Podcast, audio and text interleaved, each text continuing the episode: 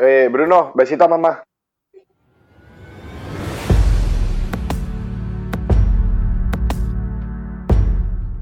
Llamada pista, episodio 51. Hola, muy buenas y bienvenidas y bienvenidos a Llamada Pista, el programa, el podcast en el que hablamos de ese desconocido deporte que es la esgrima. Este podcast está pensado por y para ese extraño la parque especial colectivo de seres humanos que decidimos no dedicarnos ni al fútbol, ni al baloncesto, ni al tenis, ni a ningún otro deporte conocido, y que por el contrario preferimos, en pleno siglo XXI, blandir la espada y enchufarnos a la pista. Aquí estamos, un viernes más, una semana más, Willy Cornet, esgrimista intermitente, y al otro lado del Zencaster tenemos a Santiago Godoy, entrenador de esgrima y director del SAC, la Sala de Armas del Garraf. Santi, muy buenos días. ¿Cómo estamos? Buenos días, audiencia. Muy bien, muy bien. Aquí estamos un viernes más. Da, da gusto grabar así, ¿eh? ¿En qué sentido? Aquí con, con un tío como yo. Eso siempre, eso es un placer, eso es un placer todos los días. Oye, felicidades, ¿eh? Por el, el Ah. aniversario de la- del, del SAC. Cuatro añitos ya, tío. ¿Quién, quién lo iba a decir? Cuatro añitos y súper contento. La verdad es que fue, fue muy divertido. Bueno, tú dímelo tú, Will, ¿no? Que al final llegaste ahí en extremis después de un día accidentado con el coche, ¿no? Sí, sí, sí, sí, sí. Sí, la verdad es que hay, hay que decir una cosa, eh, que esto es totalmente cierto, y es que Santi monta unas fiestas espectaculares, ¿eh? Te, dedicas al mundo de la pero podrías dedicarte, no sé, a hacer bodas y bautizos y comuniones y cosas de estas, porque la verdad es que eh, tienes una, una, capacidad innata de, de organizar y, y de conseguir que la gente vaya a tus, a tus eventos. Y además, uno se lo pasa muy bien, ¿eh?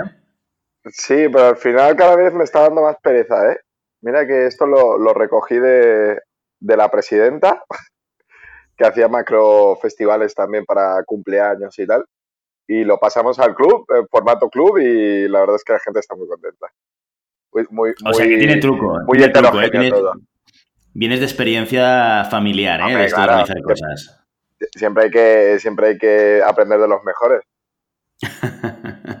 pues sí, siempre merece la pena ir a una fiesta de, de Santi y, y esta mereció la pena. Sí que es verdad que yo llegué un poco tarde porque tuve problemas con el coche que me dejó tirado y tal y al final, mira, viviendo al lado del sitio, eh, llegué el último, ¿eh?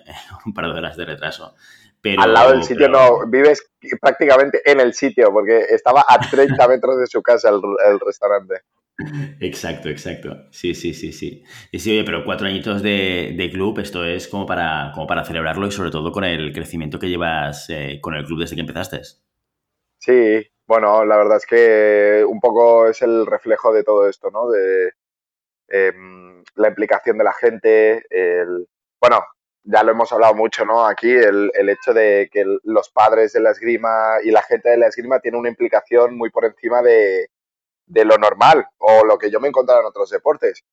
Entonces, eso es algo que, además de tener esta implicación, genera como una, una especie de, hermandad, ¿no? que la verdad te, te motiva para seguir. Es como que, ostras, al final todo el trabajo en estos momentos puntuales eres, eres, eres la primera persona y, y es la primera vez que, se, que eres consciente ¿no? de todo la, el esfuerzo que, de la gente que hay detrás. Y está bien, está bien. La verdad es que muy, muy bien. ¿Cuánta gente fue más o menos? Fuimos unos, al final unas 60 personas. 60 personas. Hicimos sí, bueno, de 60 personas, sí. Hicimos dos paellas ahí, que si entráis en las, en las redes sociales del club, veréis la, las paellitas que me saqué de la manga. Que al final no, me echaron de la cocina y no pude hacer nada.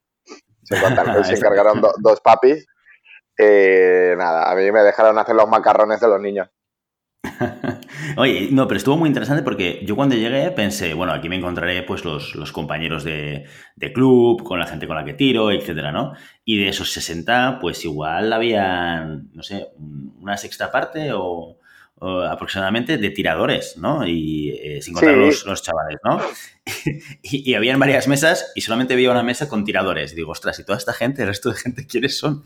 Y eran los padres, eran los padres de los Eran chavales. padres. Yo tuve la oportunidad de hablar con alguno de ellos, con, con alguno de los papis de, de algún tirador de junior de, del SAC y, y, lo que tú dices es la implicación súper super relevante, súper importante, porque sin ellos sin, la implicación de los padres, los niños ahí no están, vamos. Tenemos mucha suerte, hemos tenido mucha suerte con el grupo, hemos tenido mucha suerte con, con la gente y se agradece. La verdad es que no, no, estas cosas las hago para un poco agradecer a la gente, ¿no? Siempre está bien que estas, estos elementos de club o estas reuniones de club, eh, parece que no, pero hacen una cohesión intergeneracional ya, porque teníamos desde los niños de 7 años hasta, lo, hasta los grandes veteranos como Willy, o sea que es bastante cohesionador en, en todos los ámbitos, tanto a nivel deportivo como a nivel social, y yo creo que es importante no, no, no perderse esta, esta faceta, porque al final esto lo que hace es que cuando tú llegues a la sala, cualquiera de los chavales que hayas visto ahí, ya la, el, el, hielo está roto, ¿no? Entonces hace que la mezcla sea más... Más natural, ¿no? La interactuación, sí, la interactuación en el club mejora gracias a estos elementos. Pues mira, el, el SAC, un, ejemplo de continuidad, de estabilidad y de seguridad como nuestro patrocinador de la jornada que una vez más viene a acompañarnos Fencing Fan Neps con sus maravillosos tornillos que también dan y aportan esa estabilidad y seguridad a nuestras puntas en nuestros asaltos. Porque como dicen ellos, ¿eh? Para que nosotros estemos concentrados en el asalto y no en la punta. ¿Qué te parece? Me parece estupendo. Solo concentrarnos en la punta del rival y que salten sus botones que no tienen NEPs. Correcto. Esto sería el, el gran problema, ¿eh? El día que todo el mundo utilice los NEPs, que seguramente no estamos tan lejos, ¿no? Entonces la seguridad estará compartida por todos los tiradores. Pero mientras tanto, oye, quien tenga NEPs eh, tendrá esa tranquilidad y quien no los tenga, pues ojito, ojito con estar mirando la punta durante un asalto, no sea que te salte y pierdas un tocado por culpa de que no esté la punta en su sitio. Correcto. Así que si no tenéis las puntas, ya sabéis que podéis encontrarlas en fencingfan, eh, fencingfan.com, en vuestro distribuidor favorito.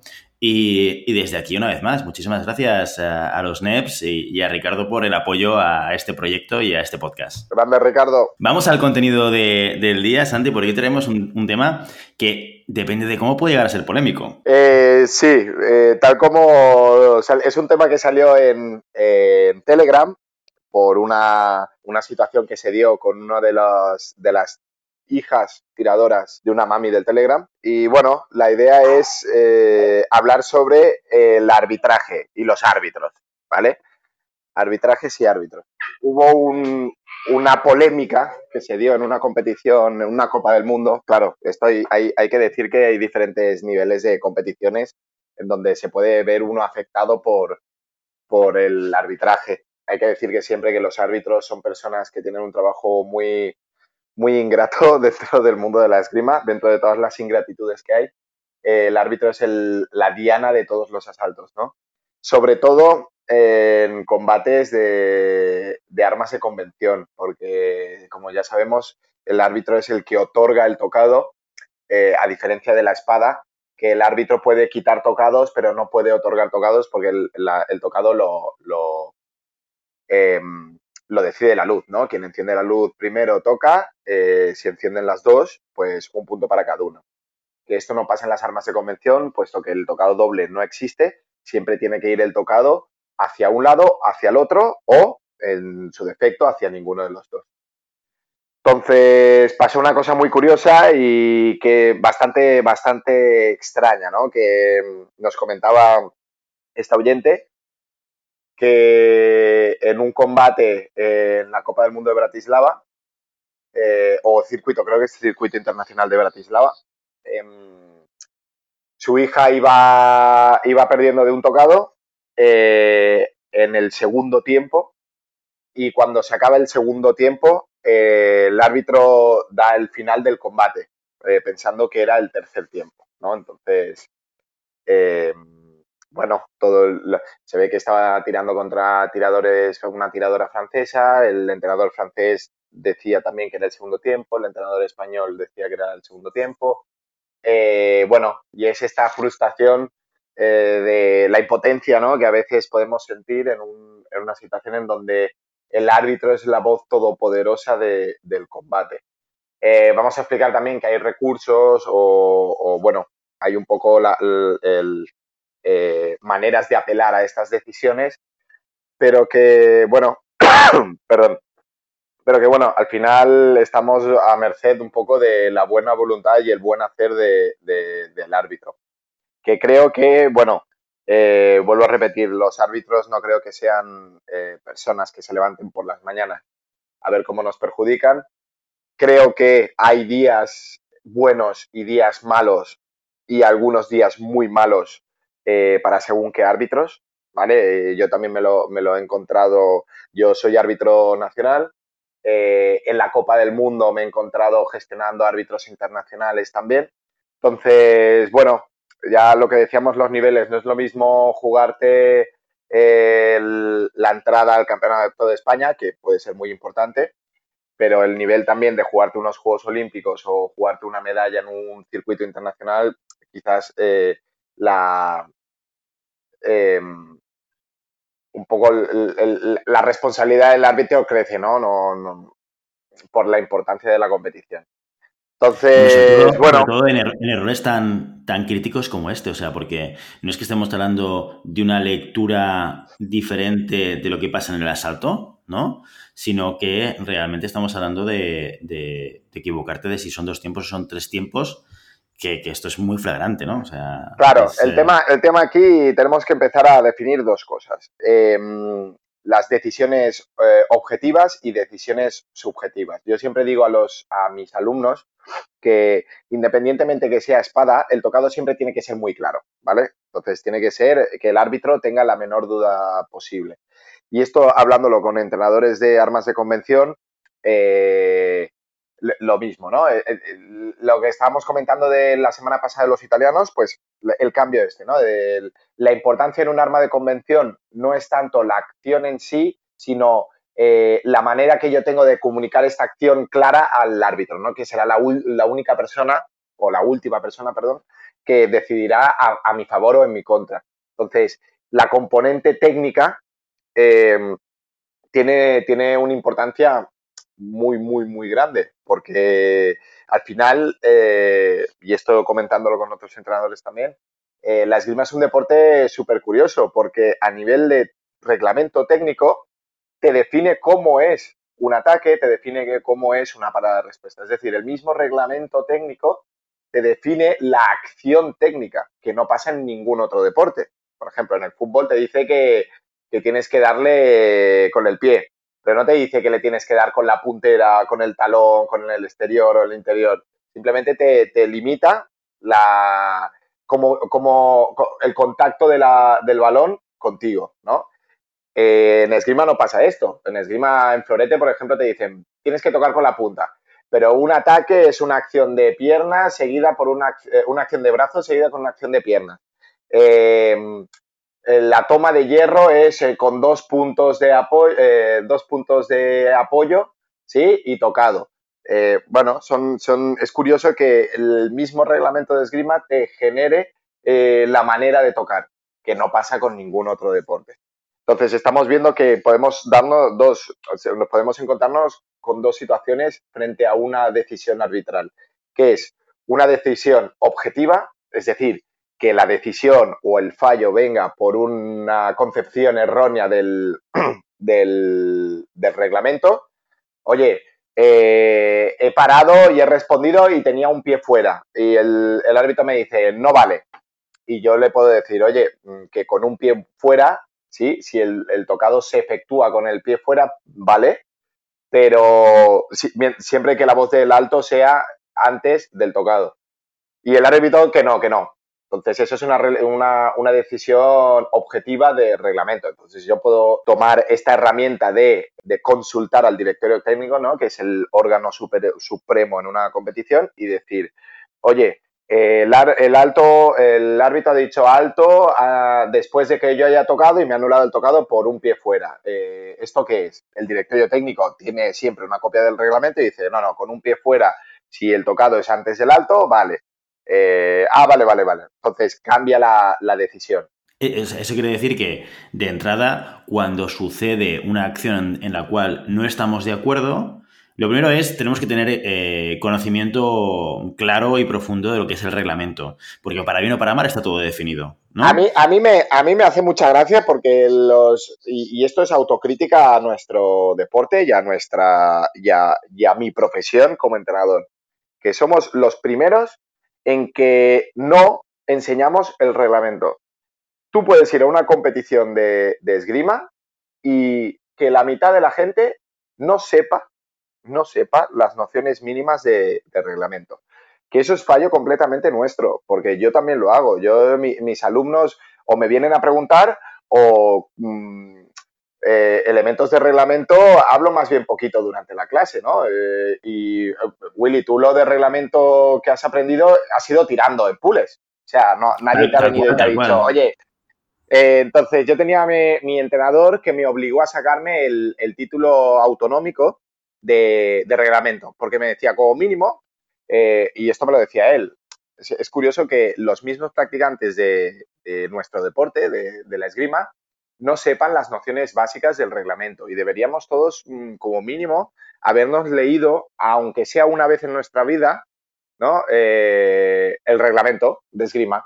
Es un coñazo, es una eh, súper engorroso, es súper... Y hay veces que, bueno, mira, el reglamento, hay una parte general para las tres armas y después hay específicos, eh, divididos específicos entre armas. Entonces, te lees la general y la específica de tu arma y es una lectura de 20 minutos.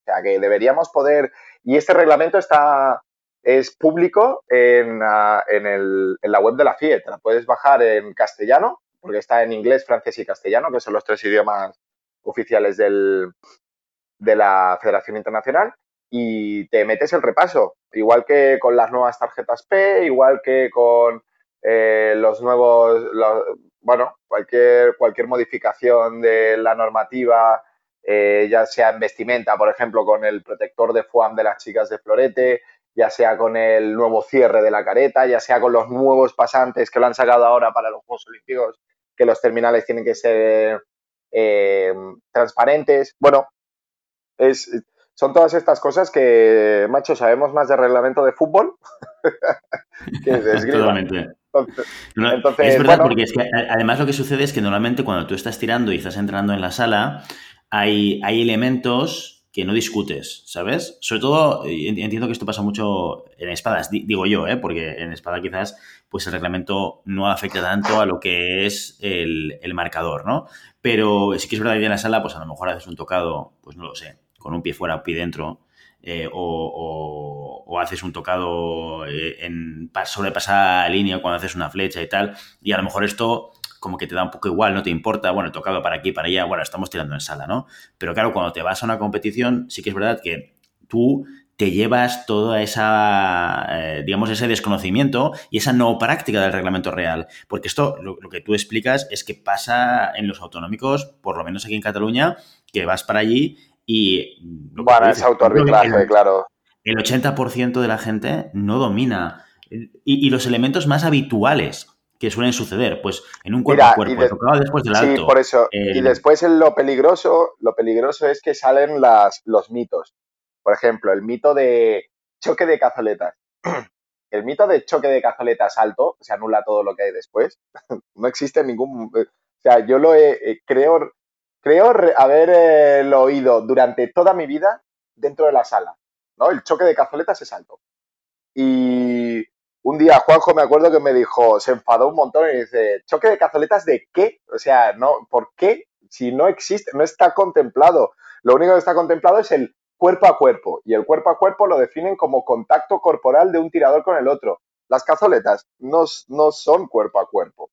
Entonces, es el hecho de los, mitos y leyendas que surgen ah, dentro de la sala y que se, y que se extrapolan después a a elementos competitivos, ¿no? Entonces sí que es verdad que es necesario este, este hecho de mantener un poco em, el conocimiento, lo, repito, ¿no? El conocimiento básico, al final son cuatro, cuatro normas que, que tendríamos que, saber de pe a pa, ¿no? Tocar con un pie fuera eh, después de, antes del alto es válido, eh, tocar con los dos pies fuera, aunque sea antes del alto, eh, del alto no es válido en, elementos de flecha y tal. El choque de cazoletas mm, no significa nada, podemos seguir combatiendo. El cuerpo a cuerpo está penalizado siempre que sea uno que se abalance sobre el otro.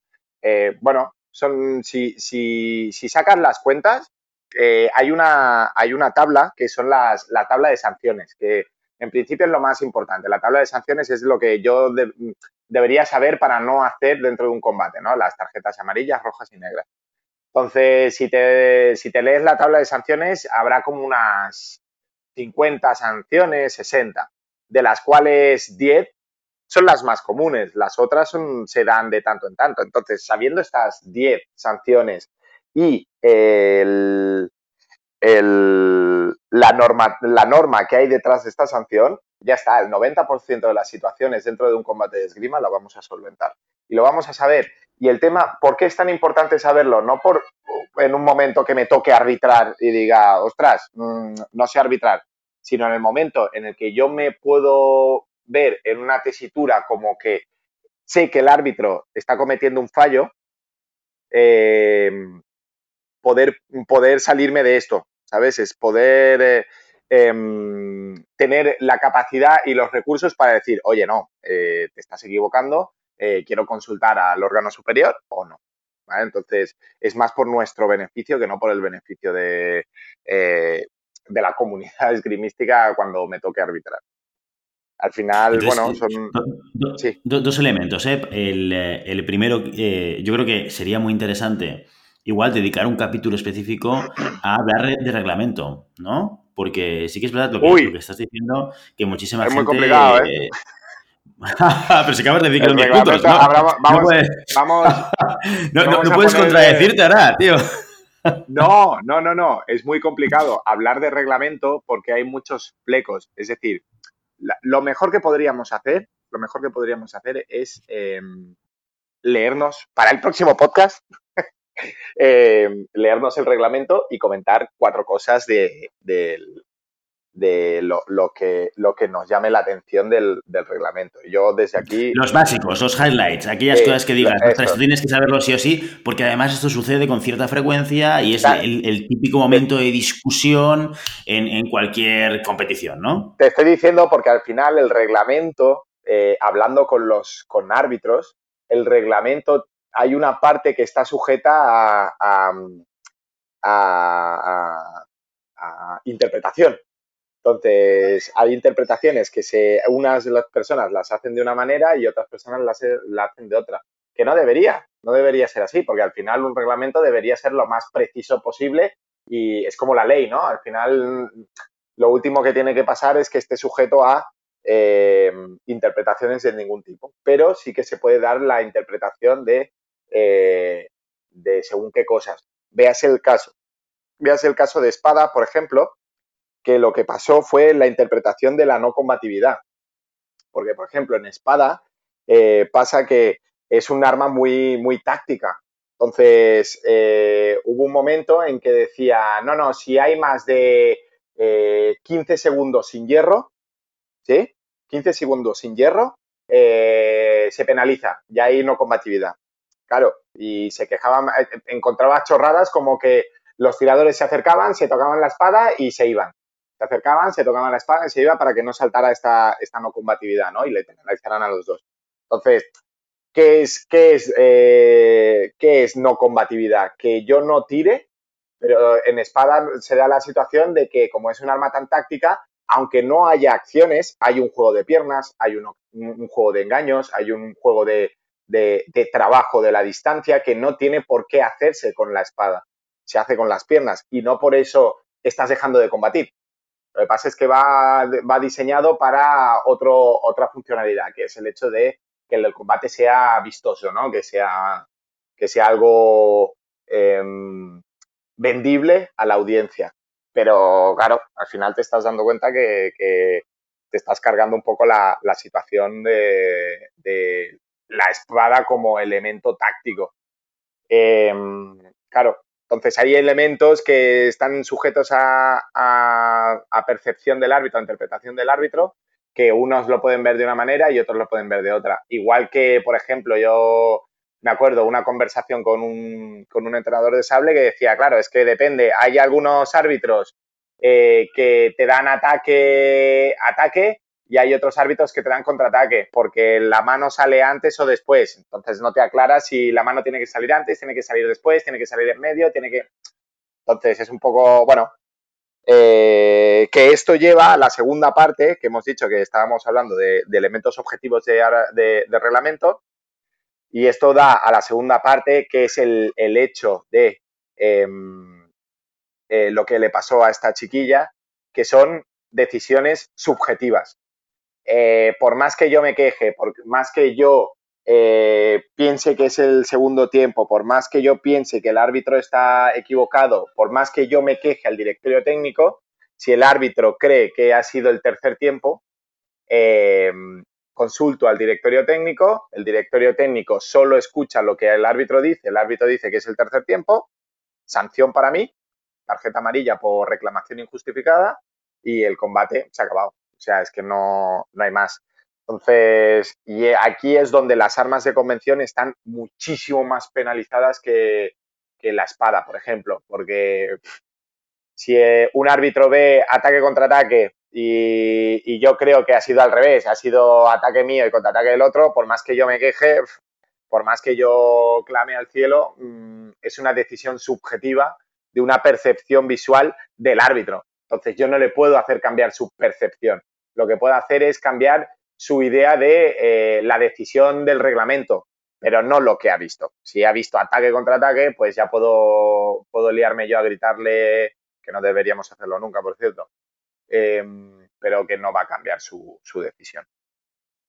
O sea, de alguna manera lo que decíamos, si tú tienes el reglamento eh, muy por la mano y lo tienes y lo conoces bien, ¿no? Y sucede una acción que para ti es dudosa, ¿no? Por parte del árbitro, lo primero que tienes que, pedirle al árbitro es que te explique por qué ha tomado esa, decisión, ¿no? Y en base al explicativo, al discurso, al, cómo esté estructurando y ordenando lo que él ha estado viendo, tú no puedes discutir la percepción del árbitro, no puedes decir, no, es que lo que tú estás viendo no es lo que ha pasado, porque, eh, esta conversación, este, este, esta confrontación no va a ningún lado, pero, en cambio, si el árbitro hace un discurso, hace una explicación que, bajo el reglamento, no se sostiene, entonces sí que puedes ir al directorio técnico con, los elementos y con las herramientas suficientes como para que quizás se dé la vuelta a la, decisión que se ha tomado, ¿no? Correcto, correcto.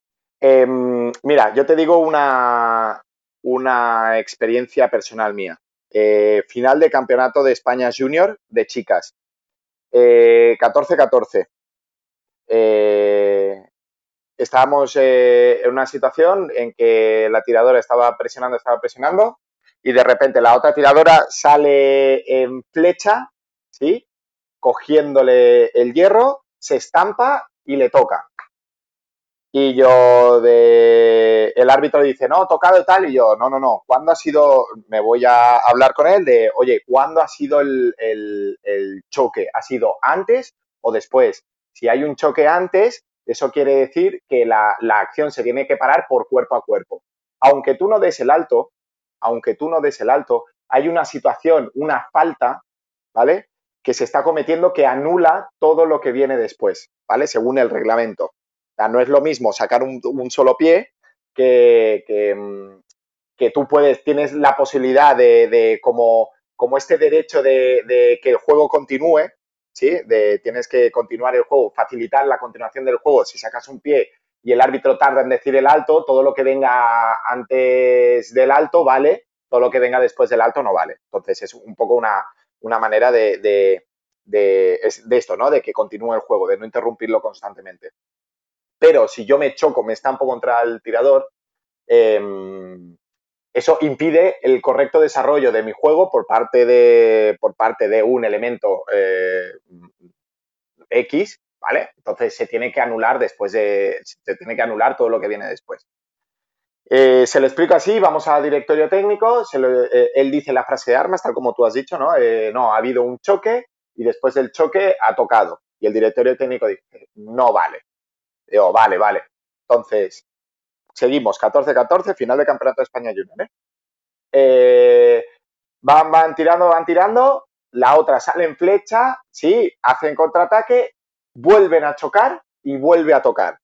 Y el árbitro, para no liarla, dijo, tocado válido. Y yo, no puede ser si es la misma acción que antes. Y entonces en ese momento dijo, no, no, porque ahora el choque viene después del tocado. Entonces, eh, al final, como era el 15-14, fui a reclamar al directivo técnico y nada, no le dieron, no me dieron la razón porque él había decidido que el choque había sido después de efectuarse el tocado. Entonces, mira, estas situaciones mm, pueden pasar en, los peores momentos y lo único que tienes que, enseñar a tu alumno es, bueno, a, a, a tener buena presencia, a, tener buen hacer y aceptar que hay situaciones que se nos escapan a nuestro, a nuestro control. También para mí creo que es una, una de las grandes experiencias vitales para un tirador, ¿no? El, hecho de, saber que hay cosas que están fuera de nuestro control, están fuera de, de, de, toda, de toda esgrima que yo puedo realizar y que hay un elemento externo, que es en este caso el árbitro, que repito, en espada a nosotros nos influye un 0,001% de las, de las situaciones en relación a el florete y sable, que es el 100%, porque lo que hemos comentado, ¿no? En florete y en sable, armas de convención, es el árbitro el, el que da siempre el tocado, para un lado o para otro. ¿Sí? Entonces, y, esto en competición internacional la estaba pensando, ¿eh? que, tenemos el, bar de esgrima, ¿no? El, el, videoarbitraje, la, la, grabación, que, el videoarbitraje, ¿no? Eh, en este caso, por ejemplo, que se puede dar que el árbitro diga algo y un tirador diga, no, no, pásame el bar y, míralo y tal. En, estos casos, el árbitro sí que puede cambiar la frase de armas. Pero solo puede cambiar la frase de armas una vez comprobado el vídeo no puede haber una, un, cambio, un cambio sin comprobación, porque si no ahí sí que te estás mm, pasando por el papo toda la, la, profesionalidad de un, de un, de un árbitro. Lo, el tema es que el árbitro, la primera impresión, y por eso para mí mi, mayor de los respetos a árbitros de florete y de sable, porque tienen que ver la acción en el momento que pasa. Eh, y de esa acción que ven en el momento que pasa tienen que establecer un orden de acciones y establecer un criterio de tocado para uno o para el otro. Y es algo muy complicado, muy complicado. Y yo sé que puede haber un, ya te digo, días buenos, días malos, días horribles para los árbitros, pero hay que siempre respetar este elemento de, em, de autoridad que es el, el árbitro y, y bueno, y eh, hacer de tripas corazón en según qué momentos y asumir que, bueno, son, son personas que se pueden equivocar, muchas veces son amateurs, eh, ¿no? Gente que, que, solo arbitra en su sala o, lo que sea. Bueno, hay muchas, muchas historias detrás que tenemos que tener en cuenta antes de, de saltar al cuello de cualquier árbitro. Sí, hombre, es un trabajo que muchas veces es desagradecido. Yo, yo te voy a confesar una cosa, y es que siempre evito arbitrar. si puedo, cuando me tocan los autonómicos, ¿no? Porque aquí, ¿no? De alguna manera tenemos ese autoarbitraje, ¿no? Y se arbitran entre los tiradores, si puedo evitarlo, lo evito, porque entre otras cosas, y a pesar de que llevo muchos años en la esgrima, yo sigo teniendo elementos de duda sobre determinadas cosas, porque también es verdad que hacía mucho tiempo que no volvía. Bueno, pero arbitrando... Sí, pero...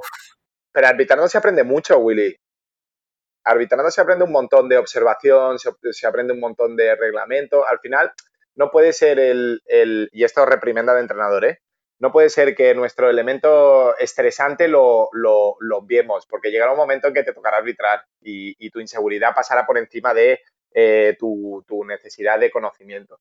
Entonces, yo creo que no, no cuesta nada eh, esto, leerse el reglamento por encima, eh, subrayarte dos cositas, preguntar a los entrenadores, preguntar a, cual, a, a los árbitros, eh, estar en contacto. Siempre, siempre lo he dicho, la esgrima es un deporte súper cercano que eh, te acerques a quien te acerques, te estará encantado de explicarte cualquier historia. ¿Sabes? Y si te acercas a un árbitro y le preguntas, oye, mira, tengo este problema, a ver qué, qué tú, tú qué sabes más o tú qué crees y me pasó esto la otra vez, no sé qué, no sé cuánto, y te, te lo contestarán y te lo dirán. O sea, ningún problema. Totalmente. No, y además son elementos que, que de alguna manera pues eh, son muy frustrantes, sobre todo cuando suceden como lo explicaban en Telegram, ¿no? Que realmente saltarte un tiempo es como... un, tema de percepción flagrante, ¿no? De todas formas, y, y, como ejemplo, yo no me quería despedir de este, de este episodio dedicado al arbitraje sin, eh, sin también recordar que este tipo de errores, como el que comentábamos en Telegram, también sucede en otros niveles mucho más eh, críticos, ¿no? O sea, yo creo que hay un asalto, que esto lo comentamos hace, hace un tiempo, ¿eh? Un asalto súper... Eh, de, momentos extraños que suceden en el mundo de la esgrima, ¿no? En los Juegos Olímpicos, ¿no? En, Londres en 2012, en, aquel asalto en espada, en espada, ¿eh? Además en espada, o sea, entre la alemana Heidemann y, la coreana Shin, ¿no? Que, que, fue realmente una, una, de aquellas cosas que, se tienen que ver, ¿eh? para que se vea un poco el impacto y, también que no solamente sucede a, niveles más eh, nacionales, autonómicos, sino que a, veces errores relevantes pueden cambiar eh, quién se clasifica a una final olímpica, ¿no? No, no, y después de eso fue tan sonado que tiraron tantas orejas que se modificaron los aparatos para que contaran las milésimas de segundo, eh, bueno, se, hubo, hubo una campaña de, esto no puede ser y no puede pasar en una, en una semifinal olímpica. O sea, no. Ya depuraron responsabilidades y, cortaron cabezas después de eso. ¿eh? O sea que, bueno, también estas cosas sirven para dar pasos, pasos hacia adelante en, el desarrollo de, de, la, de la experiencia de competición. Sí, sin duda, ¿no? Allí lo que pasó, ¿no? Que iban igualadas, ¿no? Y eh, explica, explícalo tú mejor que yo, porque seguro que, yo me salto algún detalle. El tema es que iban empata, eh, iba ganando eh, Shin eh, por un tocado, no me acuerdo si era 12 o 13, y Brita Heiderman quedaban como 5 segundos de combate. 5 segundos que al final fueron 15 minutos, porque entre parones, entre no sé qué, entre que la persona que llevaba el crono se despistó y Em, eh, dejó correr el tiempo cuando estaban en alto y añadieron más tiempo, en principio añadieron más tiempo del, que tocaba. Entonces, en esos últimos segundos, Brita Heiderman consiguió empatar, eh, eh, precipitando la prórroga, ¿no? el minuto de prioridad, y ganando el combate y clasificándose a la final y ella, pues nada, quedándose por la lucha del tercero y cuarto que posteriormente también perdió. Se quedó sin, sin medalla sin medalla olímpica, pero le otorgaron la medalla de chocolate a la buena competitividad y, a la, y al buen hacer de, de, la, de, las coreanas, pero se quejaron mucho. La verdad es que estuvo, fue, fue, fue extraño, como tú dices. Claro, o sea, fue la extensión de unos segundos por un error de crono que hicieron que Hedeman tuviese la oportunidad de. Pero fue, fue un fallo más. De, y al final ganar. Claro, fue un fallo más de Shin, que al final lo que fue eh, em, eh, a buscar el que se acabara el tiempo y la otra, que era una jabata, fue a, matar. Entonces, al final, cuando pierdes la iniciativa del combate es lo que tiene, que la otra al final te va a terminar pillando. Pero bueno, eso ya es otra cosa, otro debate. No, y además Shin se quedó en la pista, ¿cuánto? ¿Media hora, una hora, 20 minutos? No recuerdo. Una hora, una hora, ¿no? Porque aquí también está la historia esta de que si te desenchufas, das el asalto por acabado, ¿verdad? Da igual, una vez que das la mano, el asalto ya está acabado. O sea, no, no, no, no es. Una vez que bajas de la pista, no puedes, o sea, ahí sí que ya es. Eh, eh, no, no, no puedes hacer nada. Pero una vez que das la mano, sellas el contrato de. ¿No? Pues siempre me han explicado así. Sellas el contrato del combate, lo das por bueno tú ya has dado la mano, ya no te puedes quejar de nada del combate. Por eso cuando, cuando hay decisiones así polémicas, el que está interesado siempre intenta dar la mano muy rápido y hay, hay vídeos muy graciosos por internet corriendo, ¿no? De gente que quita la mano de no, no, no, hasta que no se derima todo esto no, no podemos cerrar el combate. Muy bien, muy bien. Oye, pues mira, nos quedamos con estos deberes de quizás revisar esas highlights de, de, eh, de normativa ¿vale? Los elementos más polémicos o los elementos más, más repetidos que pueda servir a la gente, pues para, a mí me servirá, ¿eh? Porque para repasar algunas, algunas de las cosas que quizás me generan dudas en estos, en estos momentos. Y, eh, y nos quedamos con este salto. Os pondremos la, el enlace en las notas del programa para quien quiera ver este asalto que comentaba ahora Santi entre la alemana y la, y la coreana para que veáis un poco qué, qué es lo que sucedió. Y, y, bueno, hasta aquí nuestro, nuestro episodio número 51. Como siempre, queremos invitaros a que os pongáis en contacto con nosotros, nos deis vuestra opinión y nos digáis si queréis que hablemos de algún tema concreto o si tenéis alguna pregunta. Lo podéis hacer a través de la web llamadapista.com barra contacto, a través de redes sociales, estamos en Facebook, estamos en Instagram, estamos evidentemente en Telegram con un grupo en el cual estamos interactuando y revisando competiciones y explicándonos en ayudas entre nosotros. Y si el contenido de este podcast te gusta, no te olvides suscribirte, compartir este episodio en cualquier red social, darnos 5 estrellas en iTunes y comentar lo que quieras tanto en iVoox como en Spotify. Muchas gracias por todo, por tu tiempo, por tu y por tu interés en este maravilloso deporte que es la esgrima. Nos escuchamos la semana que viene. Hasta entonces. Adiós.